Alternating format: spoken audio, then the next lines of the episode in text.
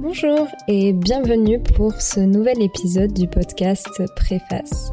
Préface est un podcast de discussion avec des auteurs et autrices de romans, de fiction, de polar, d'essais, de romans graphiques, mais aussi avec d'autres personnes qui gravitent autour de la discipline de l'écriture, comme des éditeurs et des éditrices, des critiques littéraires, des libraires.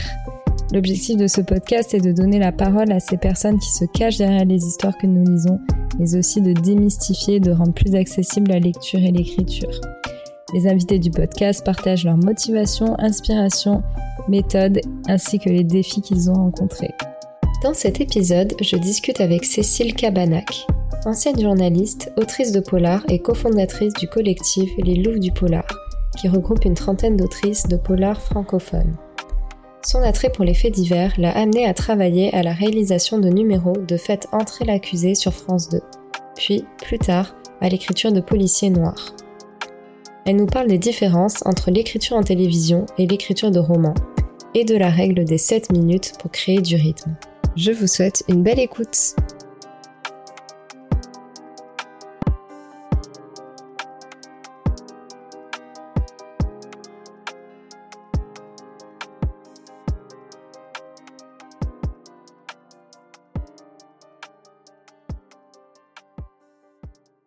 Bienvenue. Merci. Que tu pourrais te présenter pour nos auditeurs et nos auditrices Alors, je suis Cécile Cabanac, je suis euh, autrice de romans, euh, thrillers et policiers. Euh, j'en ai écrit quatre aux éditions Fleuve Noir. À la base, je suis journaliste et journaliste dans l'audiovisuel et j'ai toujours eu un, un goût, une appétence particulière pour le fait divers. Et je pense que ma carrière journalistique m'a assez naturellement amené à l'écriture de, de polars et d'histoires très sombres.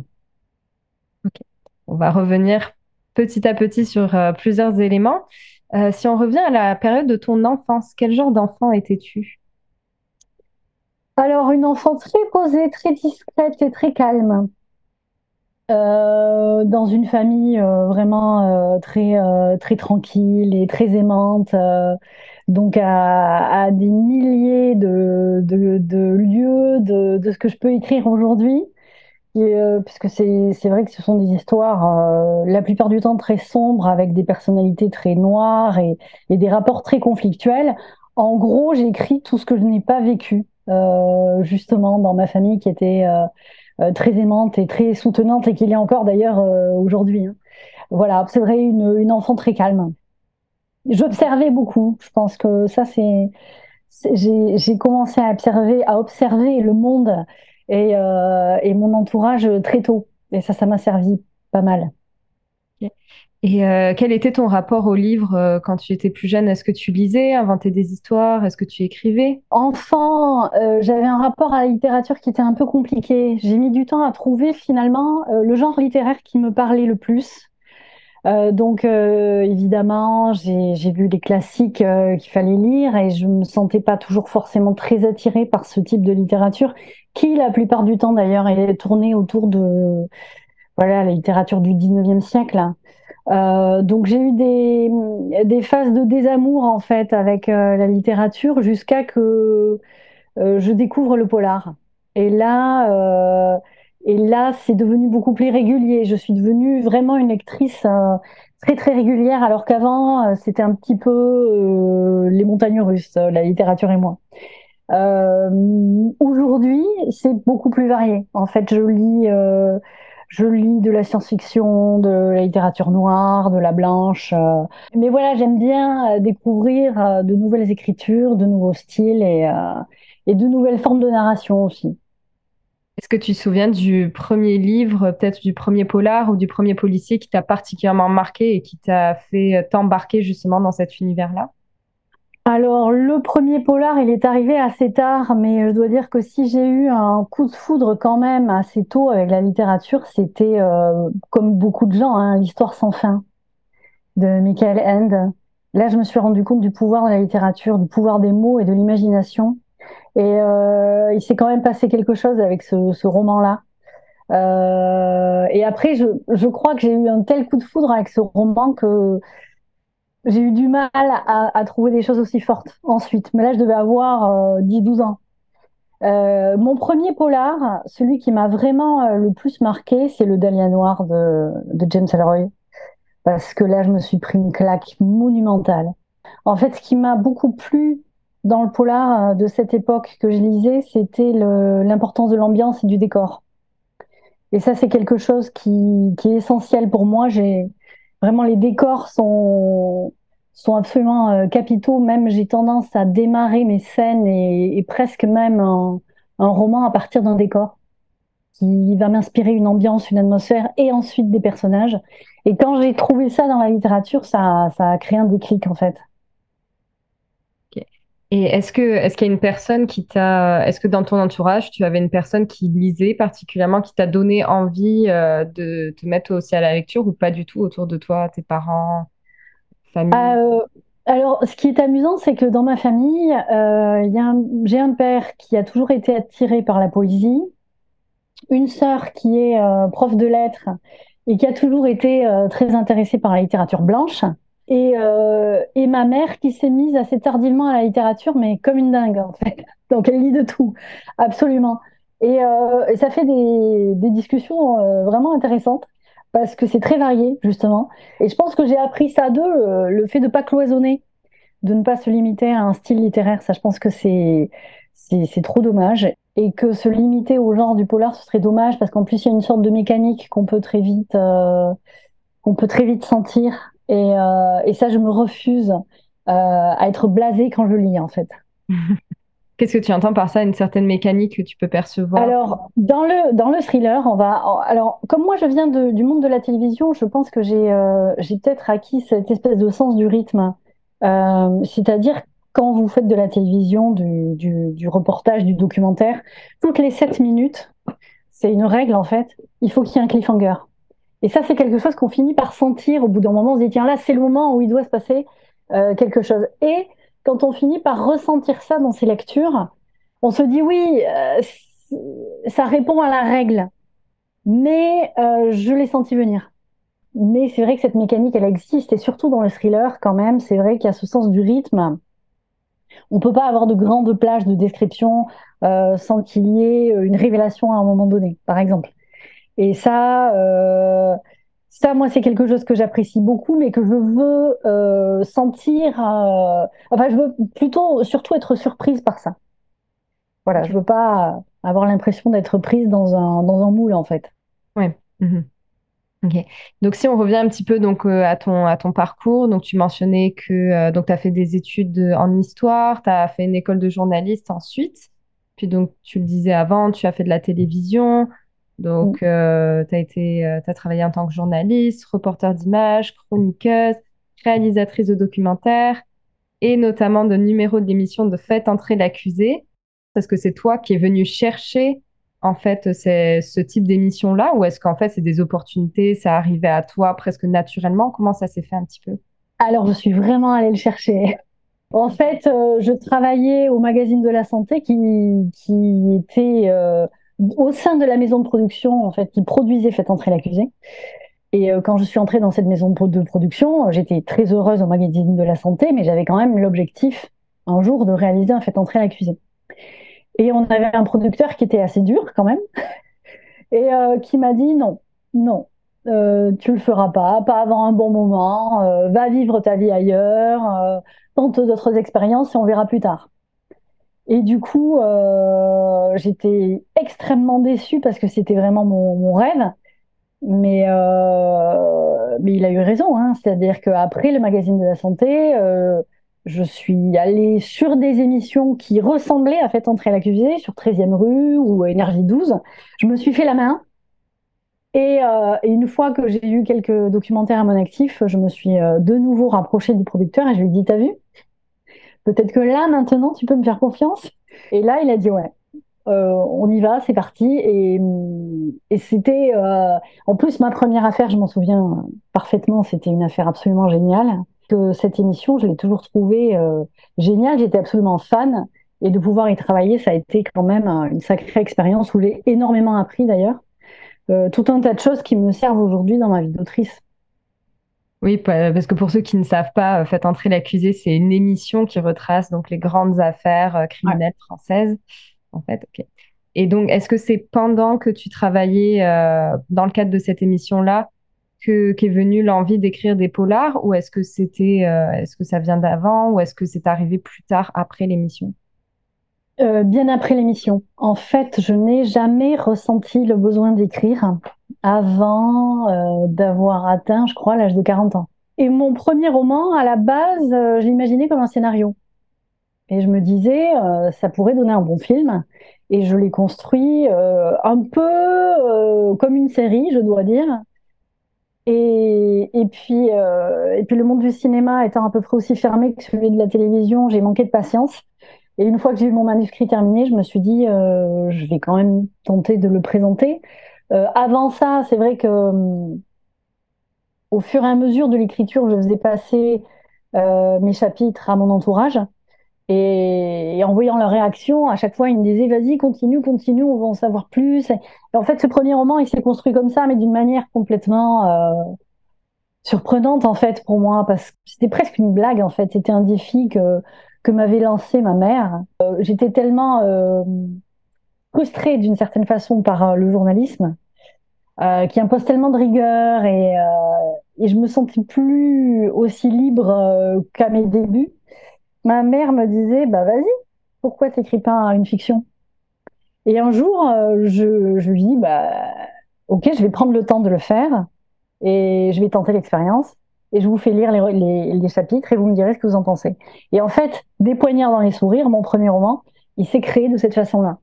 Donc c'est vrai que c'est très surprenant parce que rien ne se construit comme ça habituellement, c'est-à-dire que la plupart des auteurs fonctionnent avec un plan, euh, ils savent très bien euh, où euh, ils vont amener leur histoire, et moi ça s'est pas du tout euh, passé comme ça en fait. Mais je pense que ce qui m'a quand même permis de faire aboutir ce projet-là, c'est mon expérience passée justement dans la réalisation d'écoute documentaire. Et un peu ce, ce ce, sens du rythme qu'on finit par acquérir au bout d'un moment. Parce que j'allais demander, en fait, dans, dans, ton exercice passé, donc dans les documentaires et tout ça, ce n'est pas vraiment. Euh, tu t'écrivais pas vraiment, en fait, ou si quand même il y avait un exercice d'écriture qui se faisait euh, à ce moment-là? En fait, oui. On écrit toute l'émission. Euh, ça fait à peu près 30 pages d'écrit. Et ça, ça se constitue vraiment au fur et à mesure du montage de l'émission. Euh, donc ça oblige aussi à être euh, assez rapide. Oui, tu avais une euh, capacité quand même d'écrire, tu avais déjà une capacité d'écrire beaucoup et rapidement en fait à cause ouais. Ceci dit, c'était pas forcément c'était pas forcément évident en fait. parce que l'écriture d'un roman, c'est encore une autre forme d'écriture. Heureusement, moi, j'ai eu la chance de, travailler avec des éditeurs qui m'ont beaucoup, beaucoup appris et je continue encore et jusqu'au bout. Euh, parce qu'il y a plein de tics, il y a plein de, notamment des tics de télévision euh, dont on doit se, se, séparer. En télévision, on a tendance à appuyer beaucoup euh, les informations pour que le public les comprenne. Alors, on va avoir tendance, par exemple, à faire trois phrases qui vont dire les choses de trois manières différentes, mais qui reviendront quand même à donner une seule information. Ça, dans l'écriture de roman, c'est impossible. Il faut, il faut être au plus clair. Euh, une phrase, une idée en fait. Et ça, euh, ça s'apprend. Euh, il faut, il faut perdre ses tics. et ça, c'est tout à fait ce que je suis en train de faire aujourd'hui en fait. Hein. C'est un long travail, mais qui est passionnant. Donc, tu as écrit, donc au total, tu as écrit quatre polars, mmh. dont le dernier, donc Le chaos dans nos veines, il est sorti au début du mois d'avril dernier. Et donc, dans les trois premiers livres, on suit donc Virginie euh, Sévran, qui est une policière qui enquête sur différentes affaires. Et j'ai pas, j'ai pas encore eu euh, le loisir de lire le, dernier, euh, le dernier livre, mais il me semble que Virginie n'est plus présente, c'est ça? Et je me posais la question, comment ça marche en fait? À quel moment on fait le choix de garder donc comme un fil conducteur peut-être un personnage, donc cette policière là qui va être présente sur plusieurs livres, et puis tout d'un coup on décide de peut-être couper ce fil. Alors au départ, en fait, moi, quand j'ai écrit euh, Des poignards dans les sourires, donc j'ai constitué ce duo d'enquêteurs Virginie Sevran et Pierre Biolay, et euh, je pensais pas du tout euh, écrire d'autres romans, en fait. Et, euh, et, je me suis dit, tiens, ce duo-là, je m'y suis attachée. Mais vraiment, d'une manière comme ma famille, en fait. et quand, l'envie est venue de, de, faire le deuxième roman, la question s'est même pas posée. Forcément, c'était ce grand violet qui repartait pour une enquête ailleurs. Alors, le premier roman se passe en Auvergne dans les années 2000 et j'avais envie d'aller ailleurs, de les amener en région parisienne. Et puis après, il y a eu ce troisième roman, La petite ritournelle de l'horreur, où c'était encore avec eux parce que j'avais envie de les faire évoluer.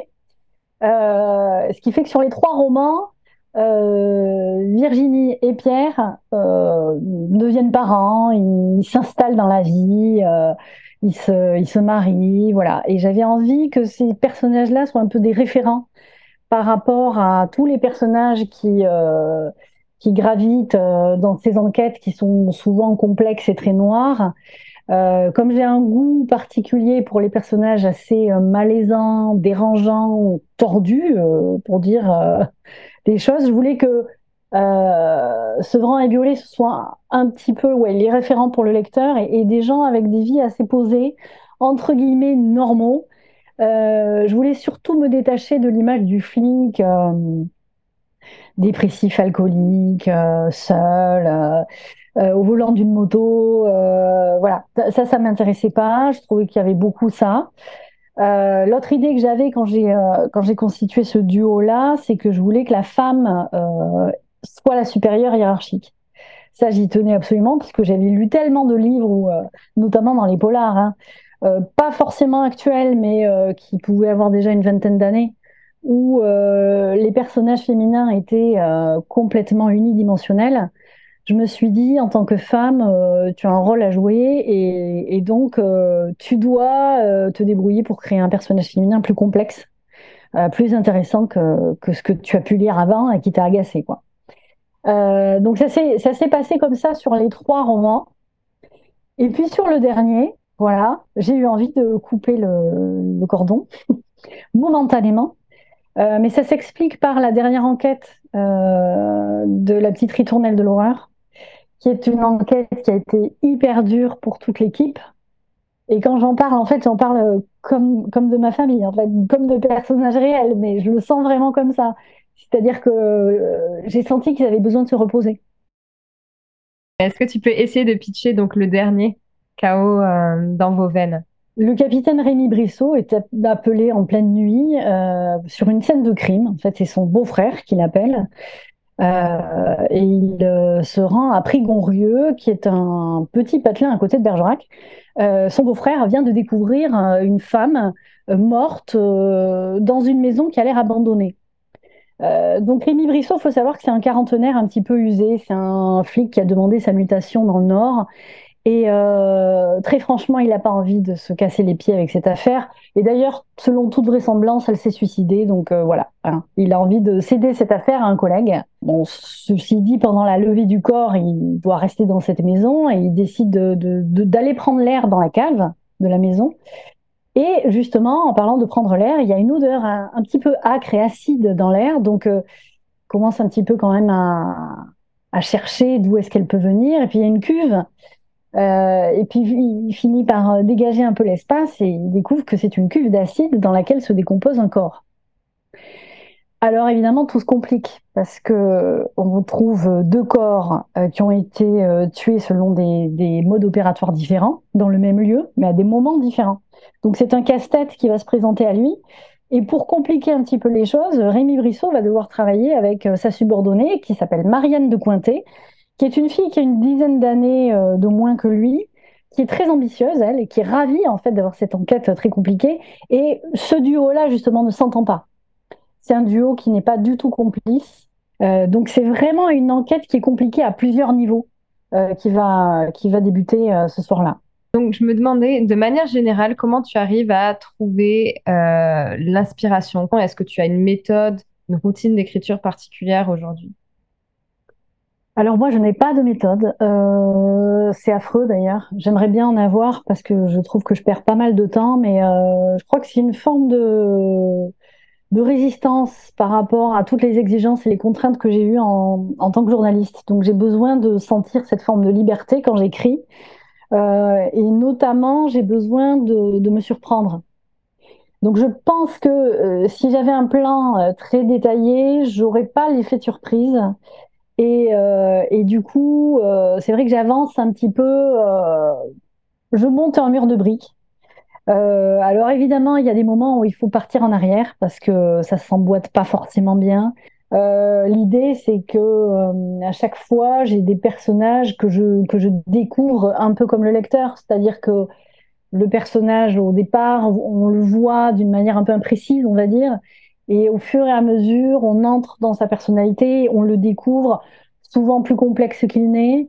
Euh, et c'est ça, moi, c'est vrai que, qui m'intéresse. Je pense que tout est toujours organisé autour d'une ambiance ou d'un personnage à partir du moment où j'ai ces deux éléments-là, je, pense que je peux construire une histoire.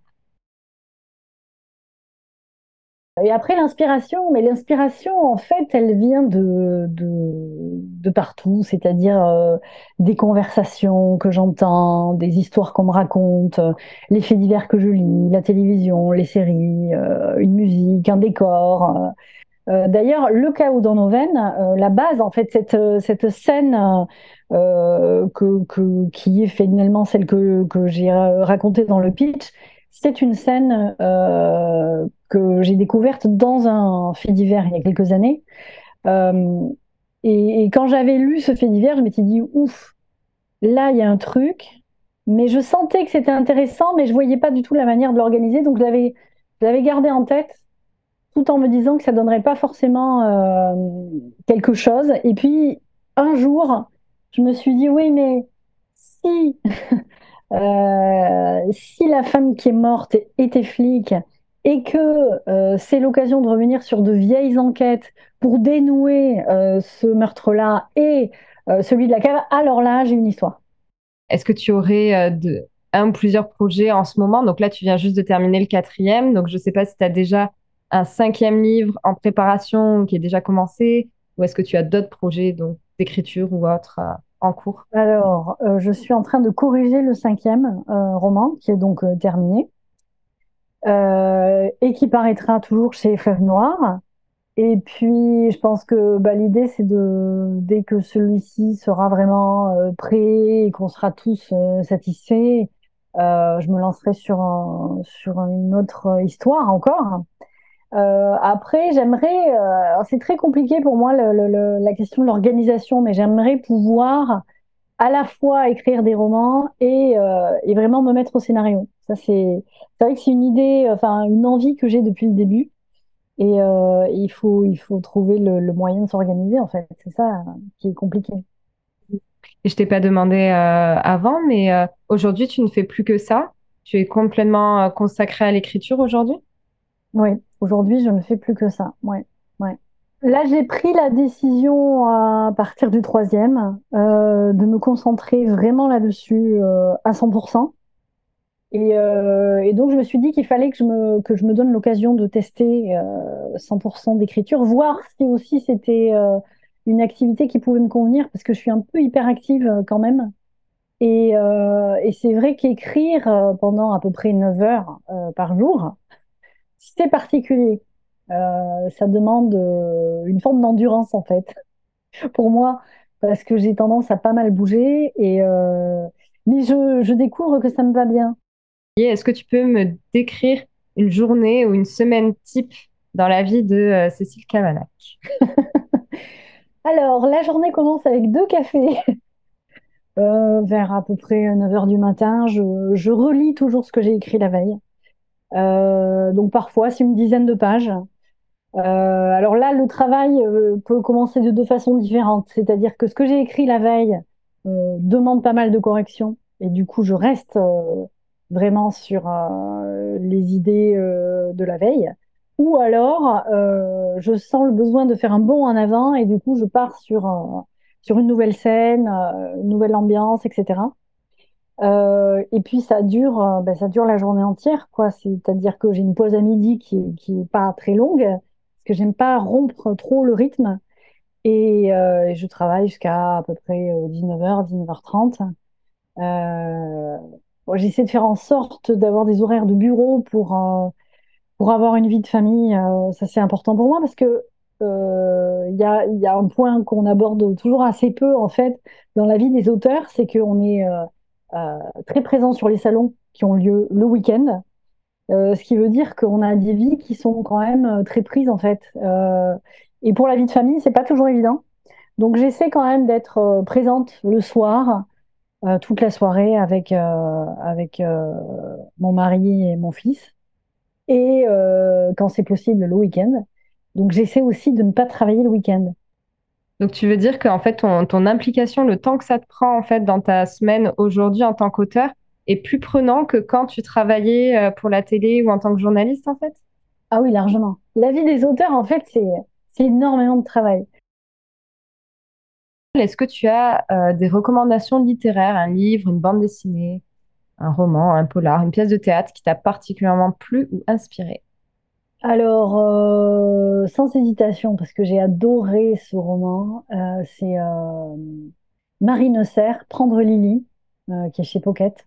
C'est un polar qui est absolument génial. Enfin, pour moi, il réunit, il réunit, absolument toutes les qualités du polar. Et en plus, elle a une très belle écriture. En fait, c'est une histoire qui se passe en Angleterre. des femmes sont tuées d'une manière atroce. Hein. et puis, et puis l'enquête va être longue et prenante pour essayer de, découvrir euh, qui a fait le coup et, on va être euh, totalement surpris. Euh, c'est-à-dire qu'il y a tout un tas de suspects, bien sûr, qui se présentent et c'est celui auquel on pensait le moins, qui est un personnage mais qui est tellement bien travaillé et tellement surprenant que j'ai vraiment pris un plaisir fou à lire roman. Et puis récemment, euh, dans la littérature blanche, j'ai adoré Les âmes torrentielles de Agathe Portail, qui est une copine euh, des Louves du polar, dont on n'a pas parlé. Mais en fait, euh, Agathe Portail est une autrice de polar et aussi de blanche. Et donc, son roman Les âmes torrentielles, qui est paru chez Actes Sud le 5 avril, est un petit bijou de délicatesse. C'est vraiment. D'abord, elle écrit très, très, très bien et elle a une capacité, je trouve, à, à, nous faire découvrir les personnalités euh, complexes et délicates de ces personnages qui est bluffante. Donc euh, je le conseille, euh, je le conseille vraiment. Après, bon, il y a, y a, plein de trucs. Hein. Il y a Succession, qui est une série que j'adore. Succession, par exemple, j'adore regarder cette série pour les dialogues qui sont exceptionnels. Je trouve c'est ça claque. C'est les dialogues, c'est très difficile à faire. Euh, moi, je passe beaucoup de temps à les faire et je me rends compte à chaque correction qu'ils sont toujours trop écrits. Euh, et euh, Succession, c'est euh, un super bon moyen de, de se rendre compte de, de ce rythme qu'il doit y avoir dans le voilà dans cette espèce de, de rebond qu'il doit y avoir entre les personnages. Voilà, il y aurait encore beaucoup à dire. je me doute bien. Bon, c'est déjà pas mal. Je mettrai tout ça dans les notes de l'épisode. Oui. Et qui aimerais-tu entendre à ce micro? Un auteur anglais que, que je ne connais pas personnellement, hein, mais euh, j'ai juste eu l'occasion de lui dire à Quai du Polar qui m'avait donné envie d'écrire. C'est euh, R.D. et Laurie. Euh, j'adore. J'adore vraiment ce qu'il écrit. Euh, c'est. Voilà. Il y a quand même eu un déclic avec lui. Donc la dernière question du podcast, c'est euh, quel conseil aurais-tu à donner à quelqu'un qui souhaiterait se lancer dans l'écriture? C'est compliqué.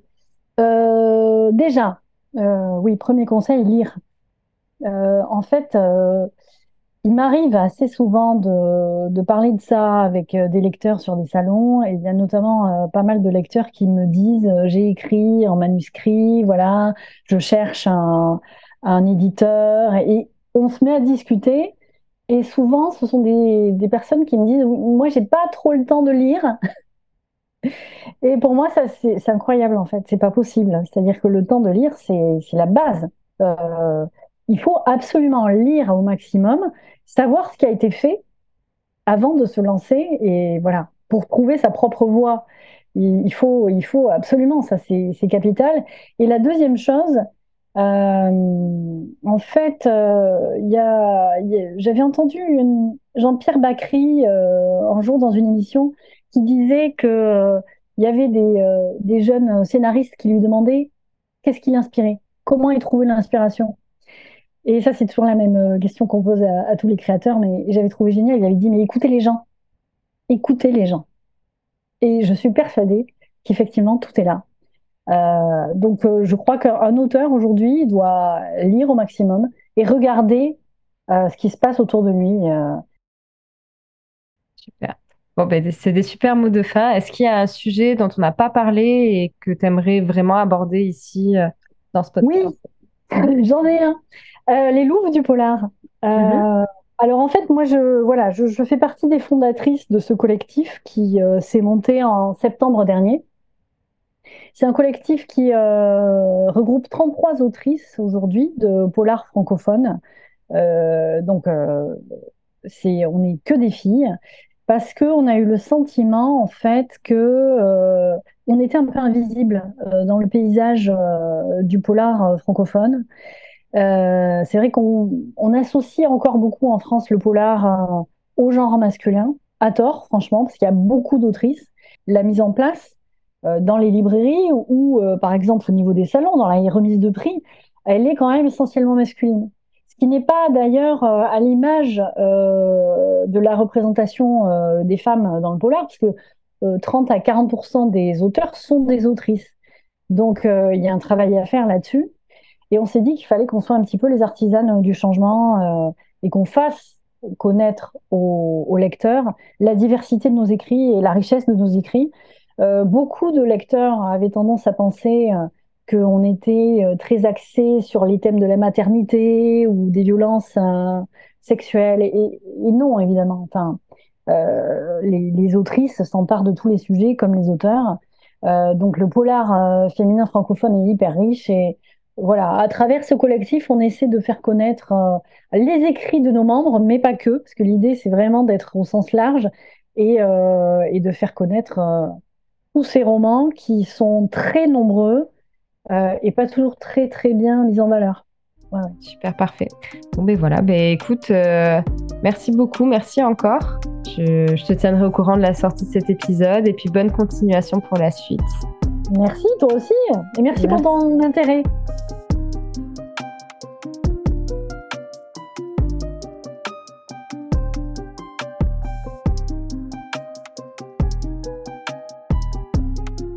Entends ce message, c'est que tu as écouté l'épisode jusqu'au bout et je t'en remercie. J'espère que celui-ci t'a plu et inspiré. N'hésite pas à partager, commenter, noter ou même à me contacter sur Facebook, Instagram ou par email.